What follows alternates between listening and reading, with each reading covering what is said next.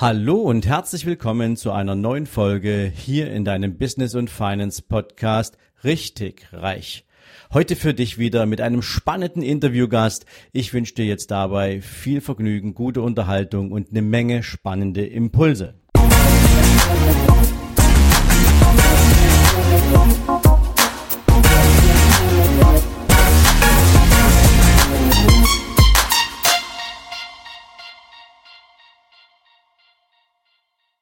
Hallo und herzlich willkommen zu einer neuen Interviewfolge hier in deinem Business und Finance Podcast Richtig Reich. Ihr Lieben, ich habe mir heute einen Mann eingeladen, den ich vor einigen Monaten im Rahmen eines Medientrainings kennenlernen durfte. Und seine Story hat mich so fasziniert, dass ich ihn ganz spontan gefragt habe, ob er Lust hat, hier mal in meinem Podcast für euch mit mir seine Story zu teilen. Und wir werden uns natürlich an verschiedenen Fragen langhangeln. Er ist selbst Unternehmer, hat bereits mit sieben Jahren sein erstes Business, könnte man so sagen, auf die Beine gestellt. Er hat nämlich damals bemalte Steine verkauft vor der elterlichen Haustür und ähm, hat dann mit elf von seinem Papa, da werden wir gleich mal drüber sprechen, das erste Mikrofon bekommen. Und das hat sich sozusagen bis heute durch sein Leben gezogen, diese Geschichte. Mit 18 hat er schon seine erste Firma gegründet. Ähm, irgendwas mit einem Mikrofon hat er da geschrieben oder hat er mir gesagt. Also ich bin sehr gespannt, ähm, was da äh, sozusagen mit diesem Mikrofon, was es da auf sich hat. Hat noch weitere fünf Firmen später gegründet. Zwei davon hat er mittlerweile schon wieder aufgegeben. Und ähm, ja, ist ein Unternehmer ganz durch und durch und absolut mit Herz dabei. Seit drei Jahren hilft er als Sparringspartner Unternehmen im KMU-Bereich mehr Zeit und Geld sozusagen auch zur Verfügung zu haben, insbesondere mit dem Anspruch, dass das Thema Quality Time, nämlich Zeit für Familie, für gemeinsame Erlebnisse wieder mehr in den Fokus rückt um daraus natürlich die Kraft zu schöpfen, die diese Menschen dann als Unternehmer brauchen. Ich freue mich riesig, dass er heute da ist. Lieber Raphael Stenzhorn, Herzlich willkommen hier bei mir im Podcast. Das freut mich sehr. Was für Worte. Danke, lieber Sven. Hallo.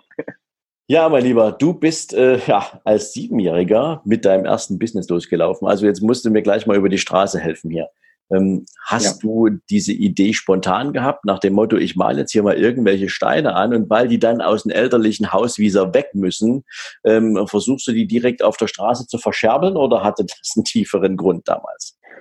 Also wo dieser Impuls irgendwo hergekommen ist, kann ich gar nicht so genau sagen. Das ist mehr aus dem Spiel entstanden mit meinem Bruder, der ist drei Jahre jünger als ich es bin. Und wir sind also in einer nicht ähm, Unternehmerfamilie geboren. Also beide Elternteile ähm, waren jetzt Angestellte. Und wo so dieser richtige Impuls herkam, das weiß ich gar nicht so genau. Wir waren natürlich hier und da einkaufen, wir haben das beobachtet. Ähm, aber irgendwas hat mich getriggert zu sagen, komm, wir bauen da vorne so einen Tisch auf und dann ähm, verkaufen wir doch die Steine mal.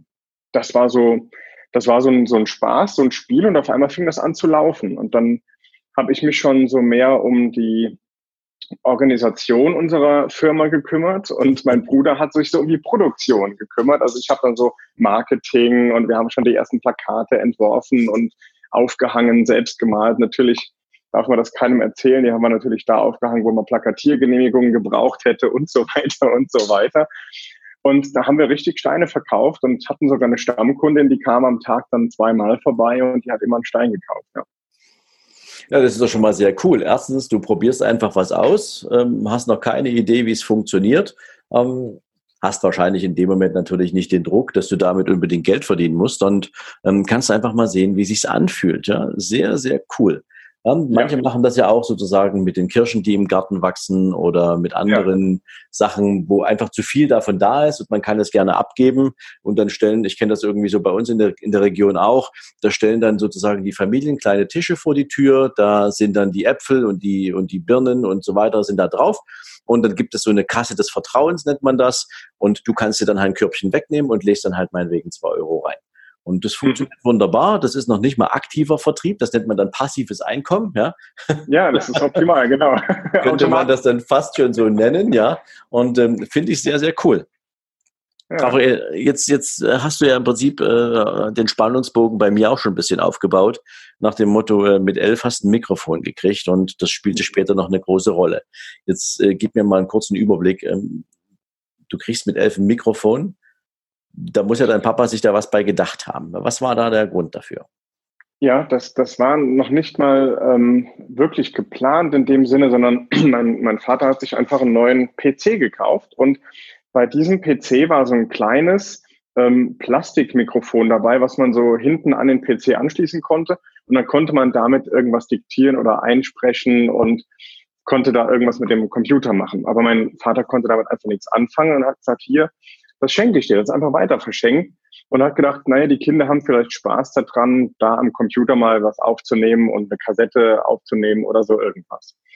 Und das hat mir so einen Spaß gemacht. Ich habe in meinem Kinder- und Jugendzimmer gesessen. Ich habe teilweise eine eigene Radiosendung äh, produziert, weil ich die Jingles vom Radiosender einfach mitgeschnitten habe, daraus einzelne Dateischnipselchen gemacht habe und habe dann den Wetterbericht eingesprochen. Meine Mutter hat immer gedacht, Mensch, wieso haben wir denn im Winter so gutes Wetter die ganze Zeit, immer 18 bis 25 Grad, das ist ja super. Aber dann hat es draußen geschneit. Also irgendwie konnte man sich auf den Wetterbericht nicht verlassen.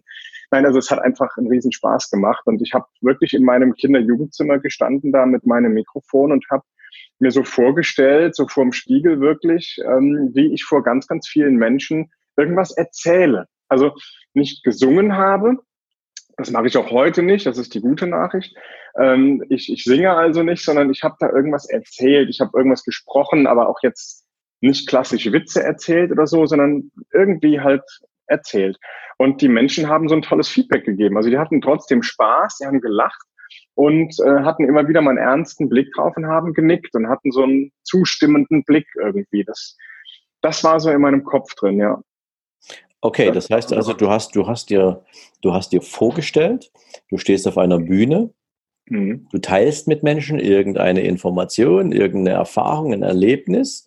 Ähm, mhm. Und einerseits stellst du dir dann vor, dass diese Menschen Anerkennung zeigen, dass sie äh, begeistert sind von dem, was du erzählst, dass sie aber eben auch glaub, sag mal, gleichermaßen etwas mitnehmen, dass also etwas bleibt von dem, was du erzählst und diese Menschen in ihr Leben übertragen können. Ist das so ungefähr richtig? Ja, das trifft sehr, sehr genau. Das trifft sehr, sehr genau, ja. ja. Okay. Ähm, hast du das dann sozusagen zu dieser Zeit schon aktiv auch, ähm, nennen wir es mal so, angepackt? Also wenn du so mit elf, zwölf da dieses Mikrofon für dich entdeckt hast und diese, diese Vorstellung davon entwickeln konntest, hast du dann schon wirklich aktiv nach Gelegenheiten gesucht, um das zu machen? Oder kam da ja, erst mal ein bisschen also, was anderes dazwischen?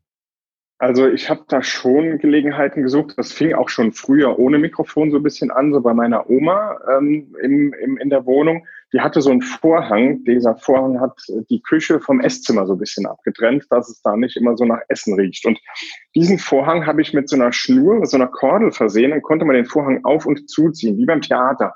Also ja, dann habe ich meine ersten Shows habe ich sozusagen in der Küche gespielt und äh, mein Publikum, das oft aus einer Person, meiner lieben Oma, äh, bestanden hat, die saß dann im Esszimmer und hat dann mir auch zugehört. Ich habe so kleine Zaubertricks gemacht, die immer nie funktioniert haben. Ich habe irgendwie Witze erzählt, die nicht so richtig.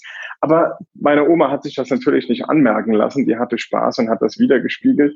Und so hatte ich so ein bisschen meine Bühne. Und als dann das Mikrofon kam, das war natürlich, das war natürlich Wahnsinn. So richtig nach Chancen gesucht oder nach Möglichkeiten wo ich das jetzt vielleicht im Außen machen kann, das kam mit 15, 16, ja, bei so einer Art Kinder-Jugenddisco, die beim Karneval, beim Fasching hier stattfinden sollte. Und da ähm, hat meine Mutter mich ins Gespräch gebracht und dann hatte ich dort meinen ersten Auftritt und habe dort hauptsächlich Musik aufgelegt. Aber was nicht fehlen durfte, war natürlich dieses Mikrofon.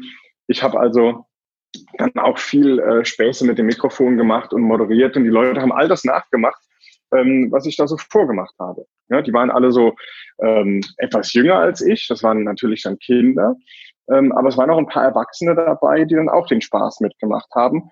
Und das war ein sehr emotionales Erlebnis, dieses Gefühl zu haben, du stehst da, du hast dieses Mikrofon in der Hand und du unterhältst die Leute, die haben einen Riesenspaß und die machen mit und die kommen aus sich raus und das war wirklich eine tolle, eine ganz, ganz tolle Erfahrung.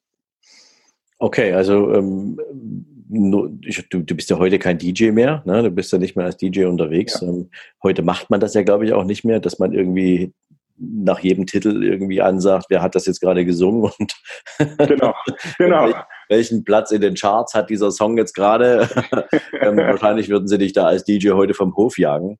Ähm, ja, das kommt hin, ja. Aber prinzipiell war das, ich glaube schon, also eine, über viele, viele Jahre war das ja so opportun, ja, dass wenn du Discos gemacht hast, dass dann irgendwie der DJ da nochmal so den Interpreten und den Titel zum Besten gab und ähm, ob das gerade so der absolute Mega-Hit ist oder nicht. ja, ja, das war so 80er, 90er Style, glaube ich, da war das ja. sehr, sehr in. Und diese Erfahrung, da hat mir einfach so viel Spaß gemacht. Dann hat mich tatsächlich auch jemand dort entdeckt oder gesehen, der gesagt hat, Mensch, du hast wirklich da äh, Potenzial, willst du nicht mal auf einer größeren Veranstaltung sowas machen? Und tatsächlich, Sven, bin ich erstmal DJ geworden. Also das war dann so, dass das erste Business, was ich hatte, war dann in diesem Bereich Veranstaltungstechnik und, und ähm, DJ. Ja, also das war so das erste, was ich dann gemacht habe, weil mit 18 Jahren, da konnte ich dann mein Unternehmen gründen. Mhm. Habe ich allerdings nebenberuflich gemacht, weil irgendwann kommen ja die Eltern und sagen, so, Sohnemann, jetzt musst du dich ja mal entscheiden, was willst du mal werden? Und ich wusste ja, ich will irgendwas mit diesem Mikrofon machen. Aber es gibt keine, gab keine so richtigen Ausbildungen, die was mit einem Mikrofon zu tun hatten ähm, wo es dann ja richtige Ausbildungen gibt beim Radio, da gibt es ein Volontariat oder sowas. Also das ist mehr so ein Langzeitpraktikum, nachdem man dann moderieren darf oder sowas oder in die Redaktion darf. Aber das ist keine so richtig solide Ausbildung. Also sagten meine Eltern den wunderbaren Satz, mach doch erstmal etwas Anständiges, was Vernünftiges. Und hm. so bin ich mit meinem Mikrofon dann erstmal Heilerziehungspfleger geworden. Also ich habe Menschen mit Behinderung betreut. Und okay. das ist natürlich ein ganz, ganz anderer Ansatz. Meine beiden Eltern, jetzt darfst du dreimal raten, aus welcher Branche sie kamen. Ja, sie waren also in der Pflegebranche tätig. Mhm. Und mein Vater war Lehrer für Pflegeberufe und meine Mom Arzthelferin. Und ähm, weder haben sie mich dazu gedrängt, das zu machen, noch haben sie gesagt, das muss es sein. Also ich hatte auch Praktika beim, beim Autobetrieb hier in der Werkstatt. Ich war bei einem Tonstudio. Also ich durfte alles ausprobieren, aber ich habe mich selbst komplett entschieden für die Heilerziehungspflegeausbildung. Und das war vielleicht sogar eine der besten Entscheidungen, die ich je getroffen habe. Denn ich habe so viel über Psychologie kennengelernt, so viel über die innere Motivation von Menschen. Warum tun wir die Dinge, die wir tun? Und warum unterlassen wir die Dinge, die eigentlich gut für uns wären? Das ist ein super spannendes Thema.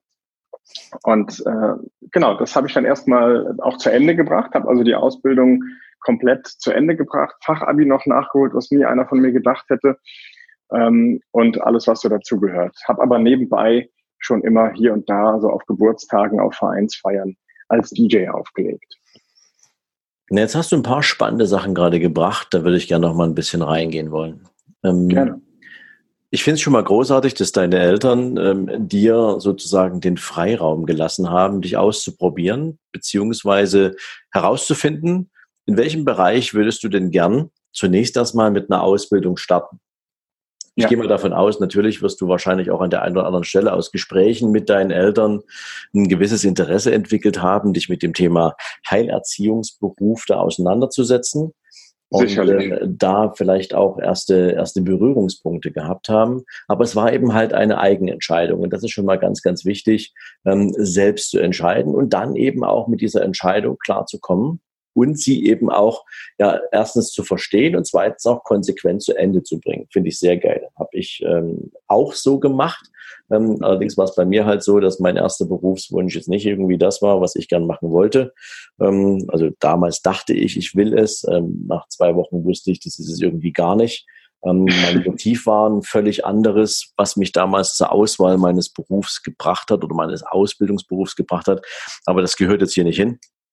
Ähm, was ich allerdings spannend finde, ist, ähm, du sagtest, du bist mit dem Mikrofon dann in diesen neuen Job gegangen oder in diese Ausbildung gegangen.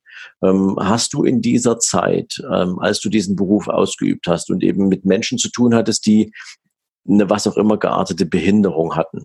Hast du das Mikrofon in dieser Zeit beibehalten? Also nicht als DJ, sondern eben hast du auch dort die Gelegenheit genutzt, mit Menschen ja, ich sag mal, interviewartig äh, unterwegs zu sein oder war das nicht ein Thema? Also ich konnte das tatsächlich ein klein bisschen dort mit einbringen, denn was Menschen mit Behinderung natürlich äh, genauso lieben wie alle anderen Menschen auch, ist es Spaß zu haben. Und ähm, da hatte ich ja dann auch so ein bisschen meine Bühne. Also die haben mir auch an den Lippen geklebt, ähm, auch wenn die, ähm, ich habe teilweise Jugendliche betreut, die dann auch hochaggressiv waren gegen sich selbst, aber auch gegen ihr Umfeld und ähm, die hatten häufiger Konflikte und die waren mal mehr und mal weniger kognitiv, also mit dem Kopf, mit dem Denken so mhm. bei sich und ihrer Umgebung.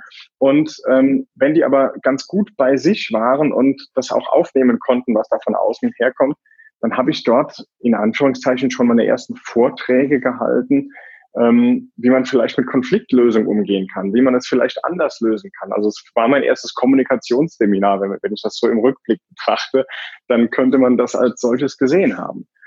Denn ähm, es ist nicht lustig zu sehen, wie sich ein Mensch selbst ein Stück Fleisch aus, dem, äh, aus der Hand beißt oder das bei einem Kollegen macht. Und äh, ja, da lernst du halt unglaublich viel natürlich über Menschen. Und ja, ich konnte dort mein Mikrofon schon ein bisschen mit einbinden. Und bei so Festen, die natürlich dort auch stattfinden in einer solchen Einrichtung, da darfst du natürlich dreimal raten, wer sich um die Lautsprecher und Musik und auch die Moderation gekümmert hat. Klar. Na klar, das ist ja wahrscheinlich dann selbstredend. Da bringt man sich natürlich auch selber ins Gespräch. Logisch. Ja? Na klar. Ja. sehr, ja. sehr cool. Jetzt hast du diese Ausbildung gemacht und ähm, das ist ja im Prinzip der Klassiker. Ne? Also je, die meisten Menschen, lass mich mal sagen, die meisten Menschen, also ich würde mich jetzt mal aus dem Fenster lehnen und sagen, irgendwie so 98 Prozent der Menschen bringen so eine Ausbildung zu Ende. Und das ist dann so der Einstieg in den klassischen Berufsweg. Ja? Also du machst dann einen Job und ähm, in diesem Job ähm, ja, verbringen die meisten Menschen den größten Teil ihrer Lebenszeit oder sie verändern diesen Job mal. Aber so richtig was eigenes machen die meisten nicht. Das hast du ja dann anders gehandhabt. Von daher natürlich jetzt mal so, ähm, würde mich auch mal für meine Hörer interessieren, ab welchem Moment kam eigentlich bei dir der erste Gedanke auf, etwas Eigenes zu machen, bis hin zu dem Moment, wo du es dann tatsächlich umgesetzt hast und was war so die Grundmotivation dahinter? Also ich habe bis kurz vor meinem 18. Geburtstag so nebenbei dann gejobbt, sage ich mal, bei so einer Art mobilen rollenden Disco. Und ähm, der Betreiber dieser rollenden Disco kam irgendwann zu mir und, und rief mich an und sagte, du Raphael, ähm, ich habe schlechte Nachrichten, ich muss den Laden wahrscheinlich zumachen, die Bank setzt mir die Pistole auf die Brust, ich, ich krieg das nicht mehr gewuppt und ähm, ich weiß nicht, wie das gehen soll. Ähm, ich überlege alles zu verkaufen willst du nicht kaufen? So, jetzt war ich 18, habe mal kurz in meine Hosentaschen geguckt und dachte, naja, habe jetzt paar Mark 80 habe ich noch dabei, wie viel willst du denn haben dafür? Und da wollte der so 25.000 Euro dafür. Und dann habe ich gesagt, ja, das mache ich. aus dem Impuls raus. Das war aus dem Impuls raus. Ich habe die Chance gesehen, ich habe eine Möglichkeit gesehen. Ich habe nicht die große Wand gesehen, oh mein Gott, 25.000 Euro. Ich habe das als meine große Chance gesehen und habe dann gesagt, ich rede nochmal mit meinen Eltern und wir müssen klären, wie ich das bezahle. Ich habe das Geld jetzt nicht.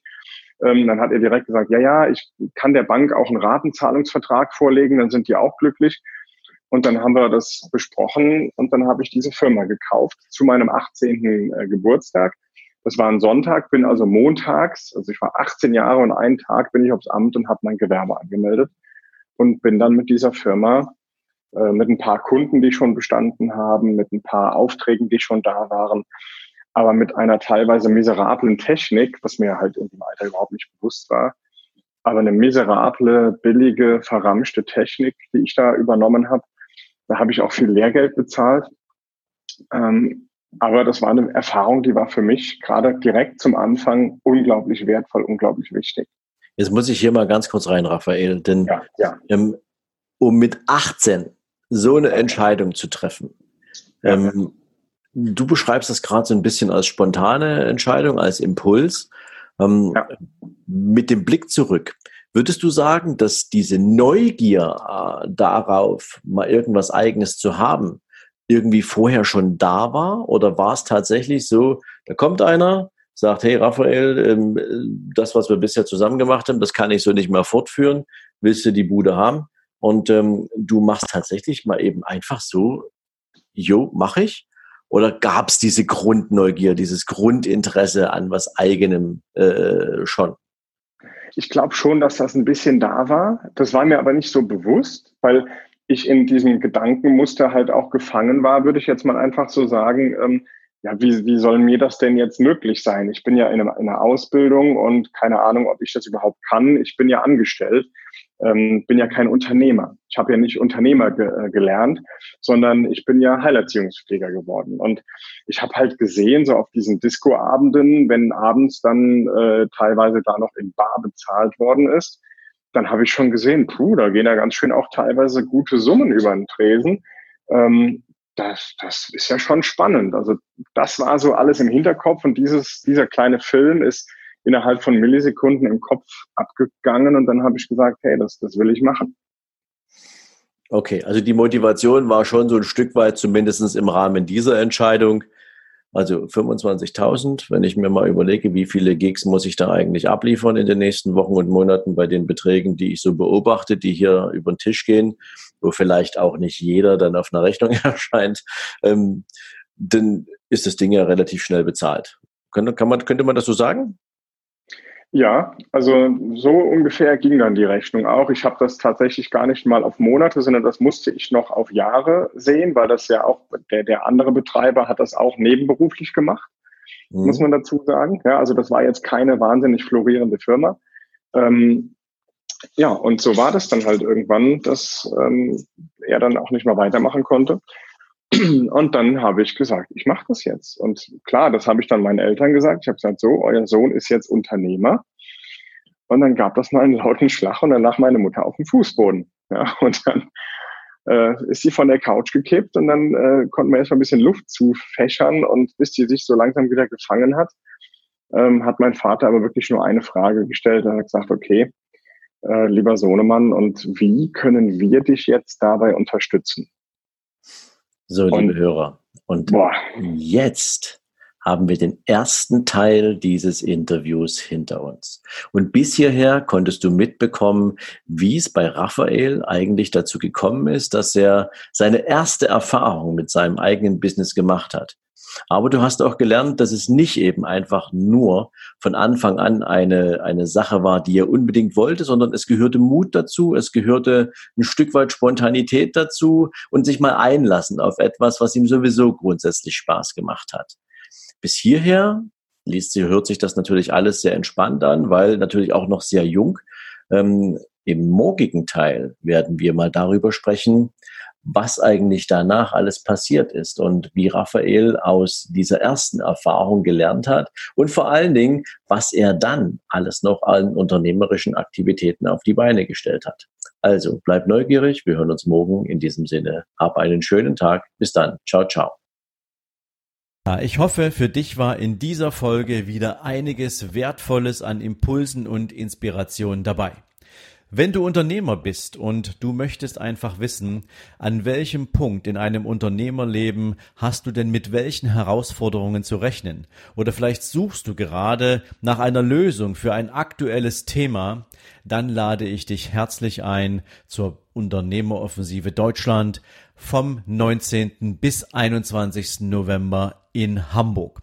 Wir haben ein großartiges Event auf die Beine gestellt, wo du einmal den roten Faden durch ein komplettes Unternehmerleben mit fantastischen Speakern und absoluten Top-Experten erleben kannst.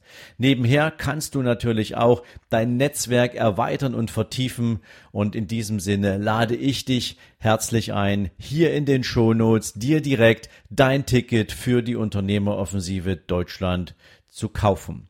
Ich freue mich, wenn wir dir dabei helfen können, dein Business so richtig auf die Straße zu bringen, weiterzuentwickeln, dir neue Impulse zu geben und ich hoffe, wir sehen uns in Hamburg. Musik